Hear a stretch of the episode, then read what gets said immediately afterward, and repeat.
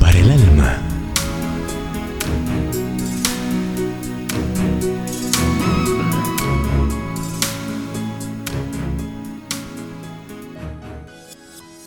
Ficticia negación de la muerte.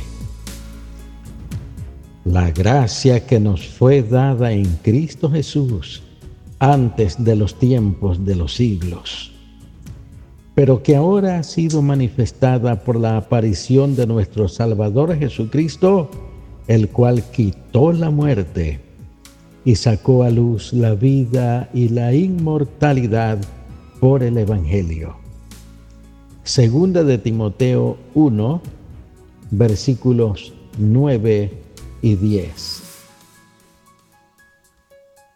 Hubert Eaton se hizo millonario suavizando el rudo golpe que la muerte causa en los familiares de aquellos que son enterrados en el cementerio más famoso del mundo, en Glendale, California. Aquí los cuerpos de muchos astros y estrellas de la pantalla y otras personas famosas, por más que ajados y desechos, se hayan rodeados de césped lozano, surtidores cristalinos y estatuaria de mármol. El famoso embalsamador y director de pompas fúnebres admitía abiertamente que su objetivo era borrar toda señal de la muerte que fuera posible. Para él y sus empleados, la muerte pasaba a ser una despedida del cadáver, un cliente que era tratado por medio de la cosmética más refinada en una sala lujosamente amueblada llamada Sala de los Durmientes. Eaton murió a los 85 años y su entierro fue algo fenomenal.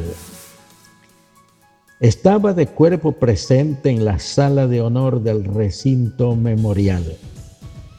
El famoso maestro coral Robert Wagner tocó una música especial. El tenor Brian Sullivan cantó el himno tierna y suavemente. El gobernador Goodwin Knight pronunció el recordatorio.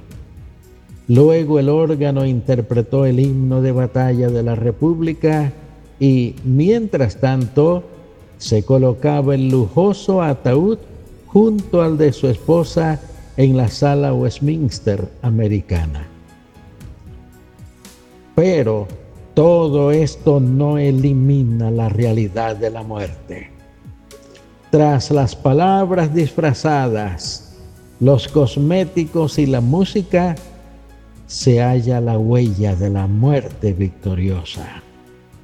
El hombre no tiene poder para eliminar la áspera realidad de la muerte.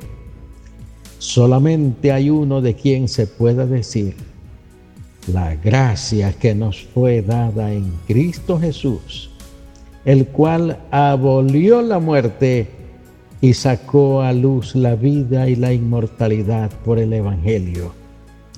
Y fue él mismo quien declaró, yo soy la resurrección y la vida. El que cree en mí, aunque esté muerto, vivirá. San Juan 11, 25. Oremos. Bendito Padre Celestial. Nuevamente estamos ante un hecho en el que tiene que ver la inevitable realidad de la muerte. Gracias te damos por el glorioso Evangelio que nos enseña que esta vida es solo una etapa de preparación para una vida de eterna felicidad con Dios. Ayúdanos para seguir fielmente los gloriosos dictados del Evangelio. En el nombre de Jesús lo rogamos. Amén.